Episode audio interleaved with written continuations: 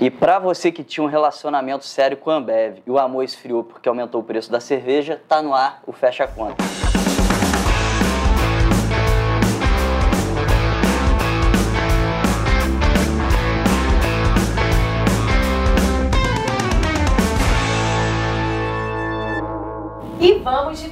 Picas e top bombas. Então, top picas a gente tem PetroRio, Marfrig, BRF, Bradesco e Gerdau. Bom, PetroRio tá aí na maior alta, provavelmente na segunda-feira o barril do petróleo subiu bastante. Marfrig, BRF, teve a, o CAD aprovando, né, a Marfrig comprando a BRF. Bom, Bradesco deve ser o juro subindo. Já o Ibovespa caiu 0,34 nessa semana e já no mês de setembro, só uma curiosidade, né? O Ibov caiu 6,6%, foi a maior queda desde março de 2020. Além disso, o dólar subiu 0,53 essa semana. Então, assim, foi um mês ruim, né? E para falar das top bombas, né? Primeiro lugar, Banco Inter, teve uma queda expressiva. Por quê? Não faço a menor ideia, eu tô de licença paternidade. não tô acompanhando o mercado, mas deve ter um motivo.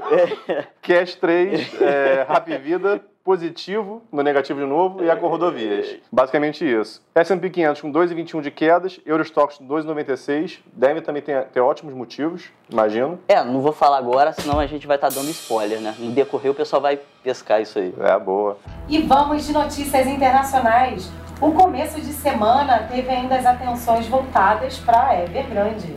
Tá aí um motivo da queda mundial, né? A Evergrande, ela tinha um cupom, uma dívida para ela honrar na, na, última quinta. De 80... 83 bilhões, né? Isso. E a gente não sabe se pagou ou se não pagou, se foi calote ou não. Então acho que o mercado não interpretou isso muito legal, né? É, junto com isso se fala muito de desaceleração chinesa, desaceleração americana, né, talvez por causa do, do excesso de oferta de moeda, né, que agora vão fazer inclusive o tapering, né? Sim. Então, realmente, isso tudo junto dá uma queda no mundo todo, né? É, e aí a Evergrande, para tentar dar uma amenizada, ela vendeu uma participação que ela tinha num banco por um bilhão e meio de dólares. Mas assim, o que eu acho? É um bom dinheiro? É, mas para quem deve 300 bilhões, não é nada, é, né? São 309 bilhões, na verdade, né? Então, assim, isso não tapa nem o, o quebradinho que a gente esquece. É isso, aí vamos ver se tem de onde tirar outros ativos para honrar os credores, né? Isso aí. E ainda na China, os analistas temem a crise energética. Uma coisa interessante, né? Eles proibiram há um tempo atrás agora a mineração de criptomoedas, né? A gente sabe que isso consome muita energia e que a China era a maior mineradora do mundo, né? Fato. É, então, assim, será que já tá, sabiam disso, estavam, assim, tampando o buraquinho lá sem ninguém saber? É, e a gente vai ficar nessa dúvida, Partido Comunista não dá pra, pra não dá pra saber. Não dá pra saber, né? Tá aí, por isso que o mercado joga tudo para baixo. É isso aí. e a terça-feira foi um dia negativo em Wall Street. É, isso também é, teve, lógico, o impacto da China, mas a gente viu na terça os juros, os títulos públicos americanos de 10 anos, né, que são os mais utilizados assim, subiram bem. Que sobe por causa de inflação, né? Isso. E inflação é consequência de emissão de moeda, né? Então, cagada já anunciada. É, aí o juro subiu e aí teve aquele medo ainda do tapering, né, que é a retirada dos estímulos e a inflação. Aí jogou as bolsas americanas todas para baixo. Triste. E nos Estados Unidos o PIB cresceu. É, o PIB cresceu 6,7% no segundo trimestre de 2021 e ainda se fala em crise, o mercado jogando as bolsas para baixo. Imagina se eles vivessem no Brasil, né? É, isso assim, isso tira um pouco do chamado efeito crowding out da economia, né? Que hoje clássicos keynesianos concordam que existe, eles discordam um pouco da forma como ele existe. Mas basicamente se fala quando você tem muito crescimento, chega uma hora que você para de crescer e começa a ter só inflação. Então assim, apesar de tudo que eles fizeram, eles ainda têm crescimento. Então realmente deu uma acalmada assim na visão, principalmente na visão clássica da coisa, né? De que a bolha vai estourar. Mas, assim, a minha preocupação mesmo é longo prazo. É, e ainda nos Estados Unidos, né, teve a secretária do Tesouro falando que precisava subir a dívida pública, senão iriam faltar recursos para o governo continuar funcionando. Aí, ontem à noite, o Senado, o Congresso votou rápido, então parece que vão ter recursos até dezembro. É, também estamos falando agora de extrapolar o teto dos gastos lá também, né? É, sim. E vamos para o Brasil, relatório Focus. Então, é, vou ler aqui que são vários dados, né? Manda ver. Não tem como saber de cabeça tudo. Bom, a inflação subiu 8, aliás, o Banco Central, né, projetou nessa segunda, divulgou esse relatório Focus, e a projeção é que a inflação sai, vai sair de 8,35 para 8,45 em 2021. Para 2022 também subiram a inflação de 4,10% para 4,12. O PIB eles mantiveram para 2021 em 5,04% e já reduziram para 2022, que saiu de 1,63 da última é, Boletim Focus para 1,57. E o Selic eles mantiveram em 8,25 para 2021 e para 2022 em 8,50. Disso aqui o que, que eu extraio, né? Assim, bom, estão subindo a inflação para 2022 e reduzindo o PIB. Eu acho que Contração, né? é. E o que, que falou a diretoria da Casa da Moeda? É, eles falaram que na última ata do Copom, né, que vão começar a fazer uma política monetária mais contracionista, justamente para ver se a inflação fica na, meta para 2022 e 2023. E elevaram mais uma vez a inflação de 8,35 para 8,45.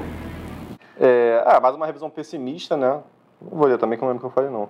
Temos que ficar de olho na curva de demanda da economia para analisarmos se há um pessimismo exagerado ou se Ah, teremos você tá com a minha pauta. É assim que o Matheus me rouba, né? Você que descobre. Basicamente isso, assim. Minha preocupação é mais se a revisão é pessimista ou se é uma análise macroeconômica mesmo, né? Você viu o que o pessoal da Casa da Moeda falou? Não falou nada não, fica tranquilo. Ah, tá. Você não perdeu nada. Eles nunca falam. E a PEC dos precatórios, o Guedes fez um comentário É, ele falou que, que na PEC dos precatórios, que abre um espaço fiscal e junto aprovar a reforma do imposto de renda para ter os recursos para aquele Auxílio Brasil que vai substituir o Bolsa Família. O que é engraçado que a gente está um ano para a eleição, né? Política populista, não sei, né? É Uma populismo ao Cuba ou po- populismo a Cuba? E uma coisa que eles sempre falaram, né? Que não iriam muito bem é, fazer. exatamente, né? Hipocrisia a gente se vê na eleição, né? É, Também falou do plano real, né? Não, do seu plano de 10 anos. de 10 anos é de continuar com as privatizações com Petrobras e Banco do Brasil na fila. Aí entra o antipopulismo, né? Aí é um pouco mais o Guedes sóbrio, né? Passou aquela ressaca, vamos falar sério. Mas no fim das contas, perto de eleição, a gente sabe que vem o populismo. Não, sim, o que eu achei engraçado foi a alta confiança dele, né? Para daqui a 10 anos, será que ele vai estar lá ainda? O pessoal vai reeleger bastante, né? é, E Arthur Lira, presidente da Câmara dos Deputados, é, ele está querendo votar aí um projeto de lei para botar o ICMS em um valor fixo. Porque hoje estão aí reclamando do valor do combustível, enfim, e a gente sabe que o IC- o ICMS sobre o combustível, cada estado tem um, cobra um valor, por exemplo. Por isso que no Rio de Janeiro o combustível é mais caro que em São Paulo. Sim. Vamos ver se isso ajuda a diminuir o preço. Essa não tá na minha pauta, não. Eu perdi. caiu 0,64 em setembro. Faltou um papel, vambora. É... Gente, acontece, ao vivo é assim. Isso que eu falei, vai dar merda, não faz ao vivo, ninguém me ouve. Vamos lá. O que, que eu com o GPM? Caiu 0,64% em setembro. O vovô ficou feliz, né? É. Porque agora, finalmente, fundos imobiliários se beneficiam, né? Vão pagar dívidas melhores? Essa é a pergunta. Porque se na verdade, se você olhar também os 12 meses, deu uma boa melhorada, né? É, sim, nos últimos 12 meses o índice ficou com uma alta de 24,86%, em 2021 está em 16%. Isso, falei errado então. Isso. 2021 foi melhor que 12 meses. Isso, e essa queda né, do IGPM foi por causa da queda do minério de ferro. E a dívida pública do país caiu pelo sexto mês consecutivo. Voltei pro programa, bora. Então, tá, a dívida pública está em 87% do PIB, essa relação de dívida pública-PIB, quanto menor, melhor, né? Sim, e assim, a dívida pública também ela acelera em dois vieses, né? Quando você emite título de dívida, né? Por exemplo, assim, NTNB, todos esses ativos do governo. E também pelos juros, né? Que você tem a dívida passada que ela matura todo ano, né? Então, assim, a gente tem uma dívida passada imensa que matura até hoje. Se ela teve uma redução agora, não foi só por causa da queda da Selic, foi por boa administração pública, né? E tem gente que fala mal do Guedes ainda. Exato, e para finalizar, né, pelo primeiro mês, é, aliás, em- a conta pública teve um superávit primário de 16 milhões em agosto. Foi o melhor resultado no mês em 20 anos. Top. Cabo Frio News. Eita, coisa boa. É, a Binance e a Yubi, é, que são duas exchanges, né, já estão cancelando a conta dos Xinglings, dos chineses. Estão querendo abrir a- as contas nas exchanges, né, depois que foi cortada as operações de criptomoedas lá, né. Sim, e o Robert Kiyosaki, né, que é o autor do Pai Rico, Pai Pobre, né, ele teve um, um problema agora, né, no início ele falou, né, sei lá, 8, 10 meses atrás, que quem não entrasse em cripto agora ia se dar mal porque o mundo todo estava perto de um colapso. Agora já ele falou que os Estados Unidos provavelmente vão bloquear a cripto também lá, então, assim, isso prevê uma boa queda da moeda, né, imagina, Estados Unidos não podendo minerar, não podendo negociar cripto é, de forma livre, né, Logo, Estados Unidos e China, os dois maiores. é, exatamente, as duas maiores economias proibindo, e quase que, não vou dizer que acaba com a moeda, mas dá um bom banho de água fria, né, É, coitado de quem tá posicionado. isso aí. E vamos de rapidinhas corporativas. Petrobras.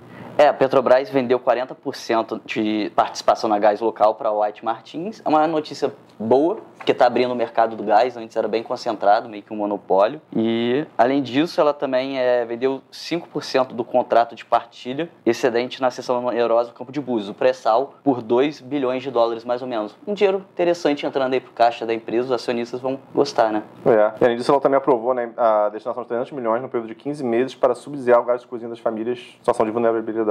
Enfim, para não quer dizer nada. é, ela faz, às vezes, preocupando com aquela... Você fez a pauta, não foi? Foi. Mas foi muito bom. Obrigado.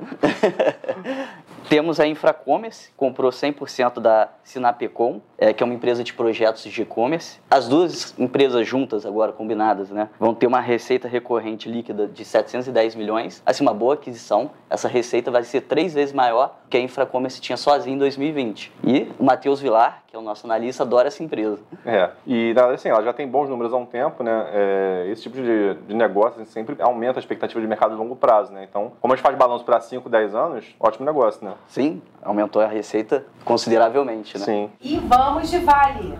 É, teve a Vale, no, que teve um incidente na sua mina é, no Canadá, onde 39 funcionários ficaram presos. E depois, no dia seguinte, ela já conseguiu trazer a superfície de todos esses funcionários em segurança. Que eu acho que agora a Vale está tentando se recuperar um pouco do que ocorreu em Brumadinho, tentando investir mais em segurança. Mostra que ela está preocupada com isso a partir de agora, né? É, e o Carrefour, para poder concorrer com o mercado, botou um cara preso no elevador três dias, né? Nossa, esqueceu dele lá, vê se pode, gente. É um absurdo, né? Sacanagem, né? e qual é a aposta de semana que vem? Eu não vi o gráfico. Assim.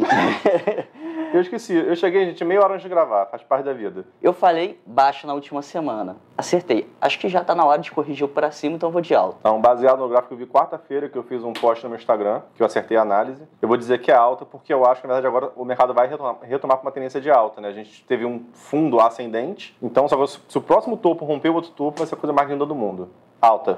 É isso, gente. Encerramos a conta por aqui. Encerrem a conta aí também. Sextou, né, Paulo? Sextou. É isso, vamos brindar. É... Aí, copo vazio, Paulo? É, peraí, então. É. vamos brindar então.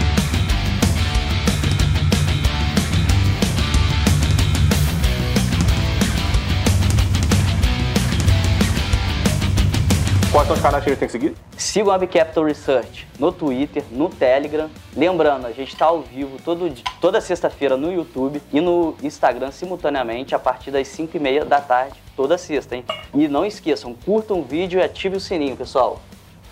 Ah, Matheus em ação, Renata Habilidade, até o dia 20, Suzy Investe. Aproveitem o final, vambora. Brindar. Fechou. Beijo, galera. Bicapital, invista ou invista.